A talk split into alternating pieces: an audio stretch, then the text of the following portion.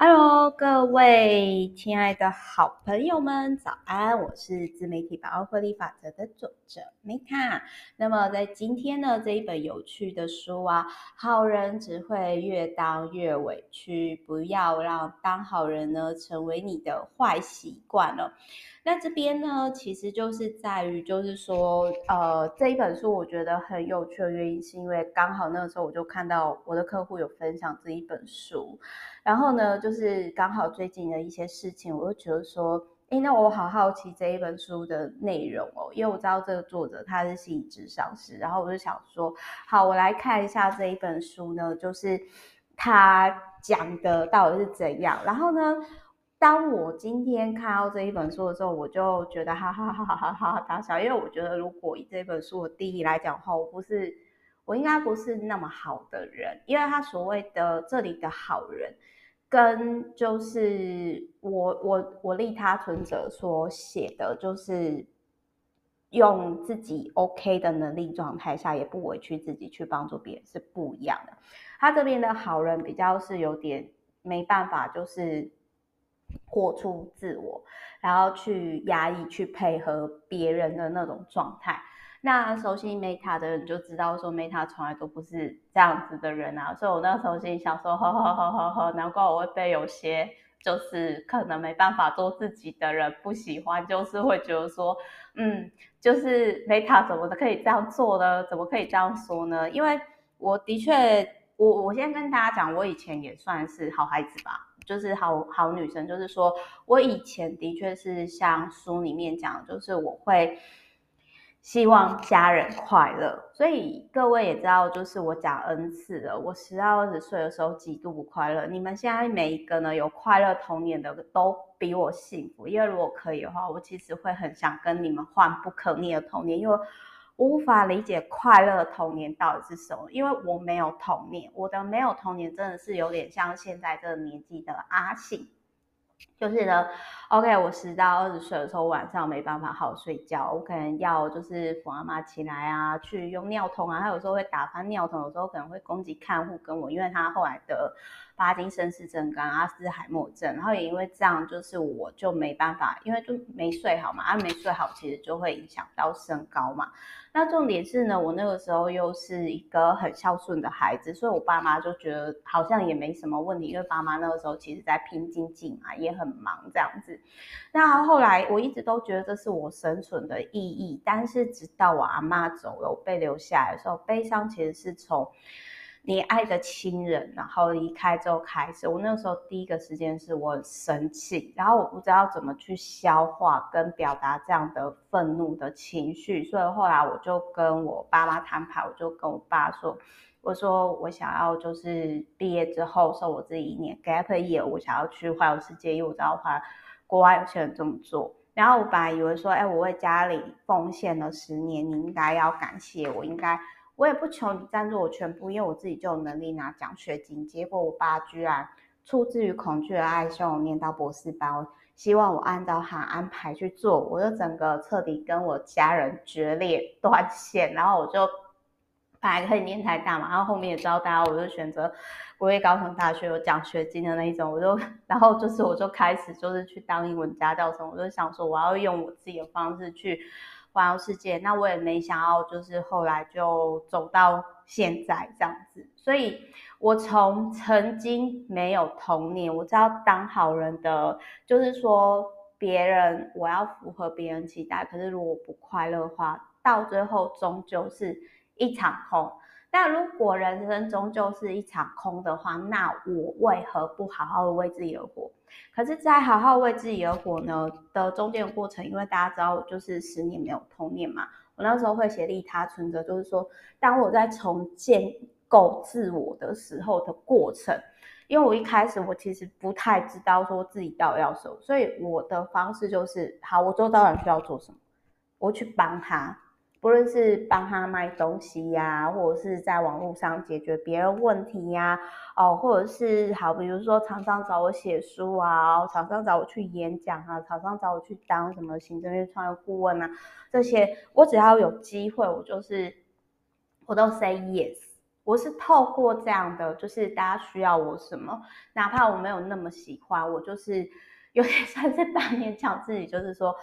就是去做。那当然，在忙碌的过程当中，我就渐渐知道说什么东西我适合，什么东西我不适合。可是这中间，各位知道吗？我前十年呢，我就是不自觉的掉入为家庭奉献。可是呢，在建构自我过程当中，我其实呃二十到三十岁之前，我的确又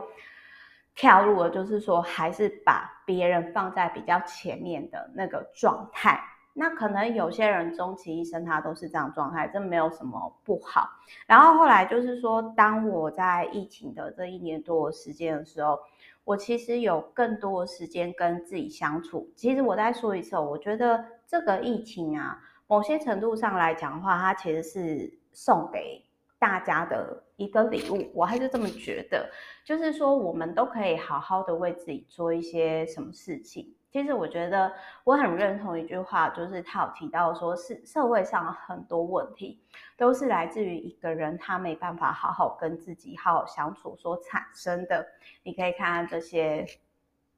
社会新闻，哦，然后就是说呢，那很多人他没办法好好跟自己相处，所以就是造成就是他周遭的人的一些一些问题。那而且呢，就是有时候呢，我觉得啦，有时候有些人他会不自觉的说，哦，我那么好啊，我好委屈什么什么。我觉得这种某些程度上是变相的一种情绪勒索，哎，就是说我都是为你好啊，我都是怎样怎样啊，然后我好委屈哦。就是如果今天你一直觉得你自己是好人，然后你持续的就觉得说。呃，就是你好委屈，你付出那么多，其实某些程度上，我后来会避开那样的人。就是他，呃，之前在就是商会上，就是我有遇过这种人，然后我就觉得说，呃，这个感觉能量要被索取，我赶快绕跑这样子。我后来发现呢，很多一开始觉得不舒服的人，其实就先绕跑。然后落跑之后呢，就是就没有后续发生事情，就是要相信自己的直觉，然后然后会引发我会讲这一本书哦，就是还有一个点，呃，因为就很像说，嗯，我我不知道说其他女生会不会这样啊，像我以前的话，我觉得我就是做自我，但是不够圆融，所以有时候也会让对方很错愕，然后有一些情绪，比如说我之前也有遇过，就是男生。跟我告白，然后因为我就不喜欢他嘛，然后其他周他周遭的哥们又怂恿说我们要在一起，然后我就说我不喜欢就是不喜欢，不要烦我，然后就被就是那个时候就是有被算是一半的跟他比较好的男生，就是有点像是霸凌，就是那种呃就是冷暴力啦，就是说就不理我，那不理我呢，其实这一招呢，就是对我来说还好，我就想说哦。不理我也没有关系呀，因为我那我就是专心的，就是我就专心的做我自己。那在这一本书里面，他有提到说呢，当你今天哦做自己的时候呢，其实别担心，就是就算你不当好人，也不会被孤立。因为我自己是，就是我觉得啦，当你今天是很真实做自己的时候，其实我很认同这一本书讲的一个概念。当你今天很真实的，就是活出自己本来样子的时候，其实那是很疗愈的。然后周遭的人其实会很喜欢跟你在一起。为什么？因为当你今天是活出自己本来的样子的时候，其实你是很幸福的。那那个幸福的能量呢，其实是会影响到周遭的人的。所以我后来就发现到说，对，就是人不可能所有的人都喜欢我嘛。那可是就是其实也有。一一部分的人，他们其实是很支持我、很爱我的。那原因就是来自于说我活成自己本来的样子。那所以，我后来我就觉得说，哦，那我觉得这样就够啦，因为我本来就不是那一种，嗯，我其实不是，就是我必须要很老实的说，虽然说我很感谢在某一个时间就是被大家看到。可是对于我来说，就是我觉得我今天我这一辈子，我只要就是影响个，就是就是只要大概是有一两千个人，然后他其实价值观是跟我类似的，他知道我在干嘛，我觉得这样就够了。所以就是我其实就是会比较在很多事情发生的时候，我其实都会第一个时间会去问我自己，说我到底要什么。然后我会讲这本书呢，是因为就是前几天，然后我就我我我跟大家分享，就是说，其实我自己一直以来都好像，我后来发现好像我的状态好像跟一般不太一样，就是。但是我没有觉察到这一点，这也是我后来才发现的。就是说，呃，我一直以来就是包含，比如说我的第一本书，好了，那个时候其实是常常希望找我合作，然后我还跟 对方讲说，因为那是我第一本书嘛，然后我还跟对方讲说，哦，因为是我第一本书，我希望能能够按照 我们公司的律师的安排，然后就是，所以我的合约呢是我自己刻字化拟的。然后就是因为我那个时候我会觉得说，我那个时候我会觉得说，就是如果今天，我会觉得说，如果今天，呃，就是如果今天呢，就是如果没有出书也没有关系，因为我那个时候就是会希望说是按照我的方式进行，因为那毕竟是我第一个思想上的孩子嘛，第一个小孩，我觉得蛮重要的。然后后来我才发现到说，哎，好像就是说，其实创作者就是那种单纯创作者，好像比较少，就是这样子去跟厂商谈判。那我觉得一直以来，可能就是我自己的价值观，就是我会觉得说，啊，没有就算了啦，就是我可以再去做其他的事情啊，我觉得这样挺好的。就很像说，就是我那个时候其实。有蓝勾勾的第一天，我就想说，哦，那如果我过期之后，我要做什么？我要去就是那种呃摆摊吗？还是我要去做？我都有在想这些事情。所以我那个时候我就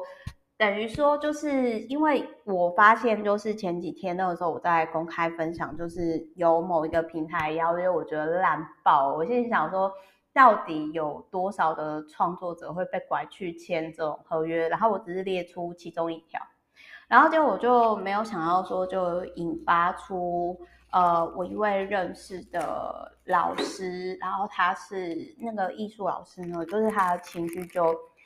有点大，然后他其实很少这样，我其实有点错愕，然后我就发现到说，哎，我跟那个艺术老师的价值观可能是有点。不太一样，这没有对跟错啦。然后就是说，可是我觉得艺术不就是 你在这个领域不就是你要做自己吗？那如果你没有自己的话，你当然就是没有办法，就是哎，我不知道该怎么解释欸。但是我觉得，身为一个艺术创作者，我觉得真的要活成自己本来的样子。那我觉得这是一直以来是他的他的问题点，因为那时候就是。对方就是说，呃，我不应该就是说那个事情，甚至他还给我搬出了就是什么智慧财产权啊，跟什么肖像权。可是我那时候就觉得非常错愕，因为就是说我，比如说我虽然没有像律师那么的厉害，但是我知道说，呃，这种网络上都可以 Google 到的合约，我只不过是截取一条，而且我又没有讲是哪一间厂商。那如果有些人要对号入座，那当然是他们自己的问题啊！而且就在我分享那一篇以后，就是我有几个平台老板非常的错愕，然后就跑来找我说：“哎，Meta，为什么你觉得那个合约对创作者很不公平啊？”然后我就我就说，我就跟我那几个老板朋友讲说：“我说哦，那难怪那些大牌的创作者会对你们很不爽啊，因为你们不知不觉就是戳到创作者的。”那个想法是怎样讲，我就很老实的跟那几个平台老板讲，然后甚至我还跟那几个平台老板讲说，我说你们可以怎么样的去修正，然后那几个老板朋友就说，哦，原来如此，所以我反而是因为说真话之后。然后让我我我也不晓得那我那几个老板朋友之后会不会真的去修改那个合约，可是至少在当下，我在我自己的版面分享我真实的感受，那又怎么了？就是怎么了吧？因为如果因为我会觉得说，如果我我觉得应该是说，我今天会让有些呃，因为有时候常常就是会有些朋友说，天啊，没谈怎么认识那么厉害的人，然后我就想说，哦，原来他有很厉害吧？但是其实我真的还私底下蛮常跟他就是讲话很直接的。我觉得应该是说，就是我今天我其实，在跟人家相处的时候，其实我比较。没有那么有阶级，那我觉得我那个艺术老师的朋友，他可能是长时间他在那种上对下的那种阶级的环境下太久了，然后我觉得他可能就是在那一种没办法说真话的环境下太久了。那其实这样的人呢，我觉得他在。就是职场上一定可以如鱼得水，而且一定可以当到管理阶层。可是艺术的本质是什么？就是我讲一个，我们单纯以作家来讲好了。作家呢，我很喜欢有一句话，就是说，你真实的写出来，你真实的想法，你真实的表达自己真实的感受，然后交给市场来决定这一切。就是我觉得你今天要成为一个创作者，你要成为一个艺术家，长时间来说，你还是真的必须要活出自己本来的样子。那他这里的好人这一本书的好人呢，是呃没有办法，就是活出自己本来的样子，就很像说，我印象中啊，就是在我决定说我要开始为自己而活的时候，我曾经有被我的大学的。姐妹就是讲说，就是这就应该就是这本书里面所讲的那种嫉妒的心情吧，不是讨厌，而是就是嫉妒，就是说，因为对方可能那个时候还做不到，就是说，他说，哎、，Meta，我觉得你很贪心哎，你什么都想要哎，然后我就跟他说，没有啊，我不想要结婚生小孩，我看到我我妈他们其实没有很快乐，呃，我奶奶也没有很快乐。那我现在就只想快乐，因为我没有童年，我很清楚知道我那个阶段我要干嘛。然后我的大学的同学他又说，所以你就是这样，你才自私啊！大家都想要毕业之后就是要工作、要结婚、要生小孩，然后只有你，你说你想要去环游世界。然后，然后后来当然我也跟价值观不一样的朋友就是渐行渐远。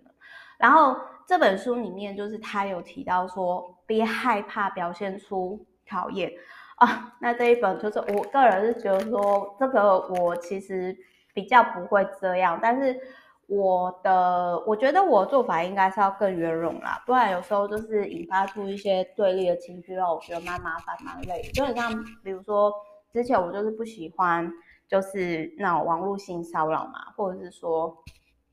那就是在那种比较。那种工人阶级那种，就是他们也可能也不是自觉的啦，然后就是会讲那种，就是有点言语吃豆腐。可是重点是，如果你今天你是像什么呃比较帅的啊，金城武啊，或者是你可能是像廖老大，你真的在某个领域非常杰出，那我觉得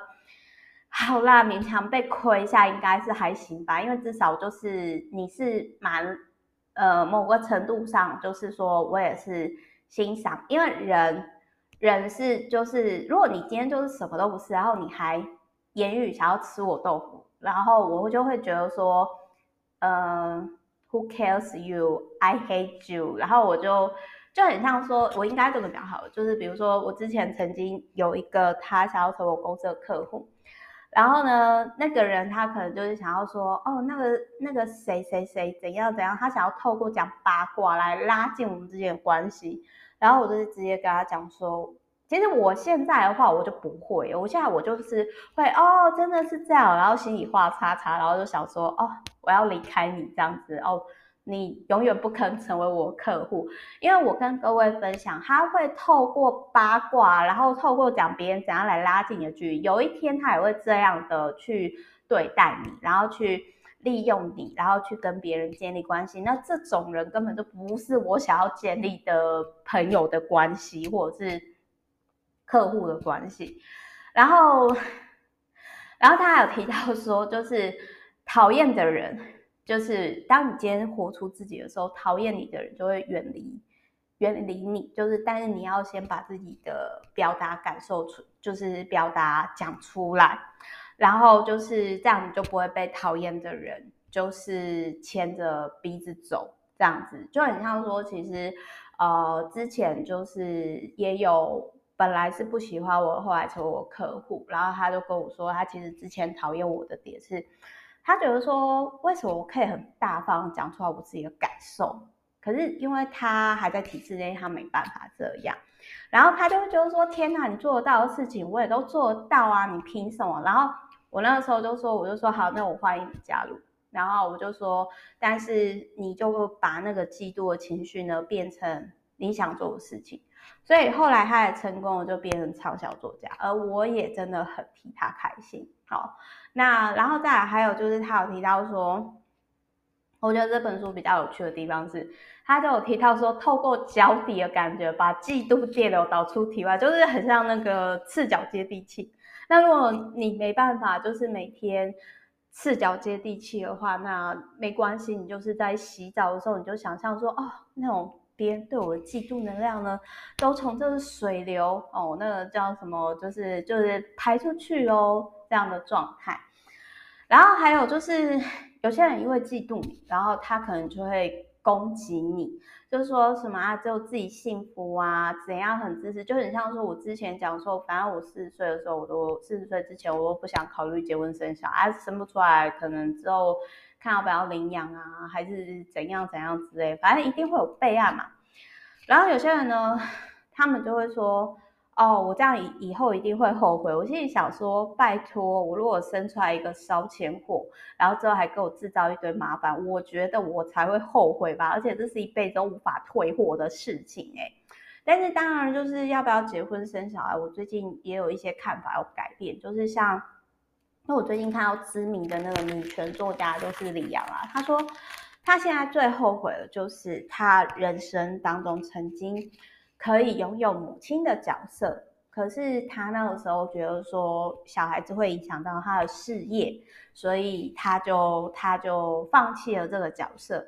然后李阳他曾经有一段时间是李阳来请客，然后花了三千万。我心里想，三千万，天啊，三千万！如果说你五百万养一个小孩的话，你可以养六个，诶，这个我就不会，我就不会像他这样做啊。但是我可以理解李阳老师为什么就是。就同样身为有出过书的人，但是当然都是他非常的厉害，要是大前辈。可是我真的可以理解，就是说，当你今天你不是父母亲的角色，你的生活当中就是比较没有其他的重心，刚好是有自己的话，延伸出来的其实就是孤单。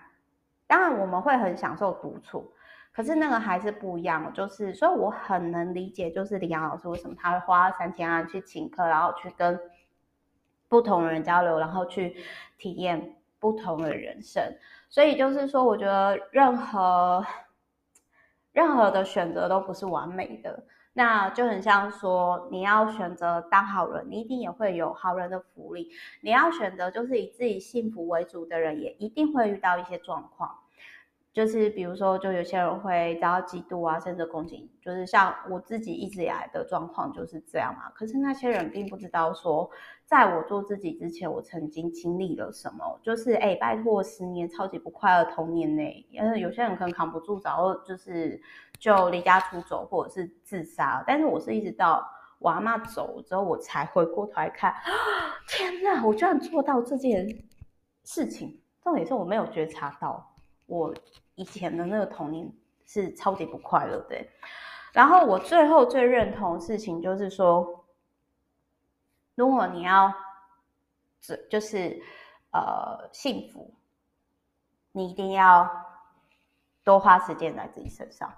所以我觉得这一本书非常非常的好，就是结合疫情的期间，就是他有提到说，就是自大是适当的发现自我价值的关键，所以就很像说 Meta 呢，其实像 我的文章，我就是很爱每日夸夸团，